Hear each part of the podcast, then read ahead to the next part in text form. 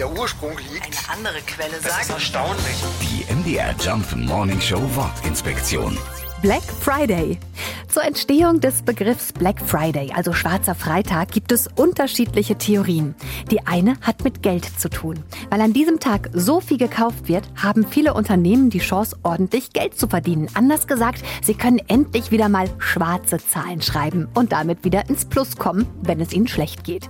Sogar schwarze Hände vom Geldzählen sollen früher manche Unternehmer gehabt haben, was dann auch ins Bild passen würde. Eine andere Vermutung, woher der Black Friday seinen Namen haben könnte, die Menschenmengen vor den Geschäften sahen früher so aus wie eine einzige schwarze Masse. Im übertragenen Sinne halt ein schwarzer Freitag. Die MDR Jump Wortinspektion. Jeden Morgen in der MDR Job Morning Show mit Sarah von Neuburg und Lars Christian Kade. Und jederzeit in der ARD Audiothek.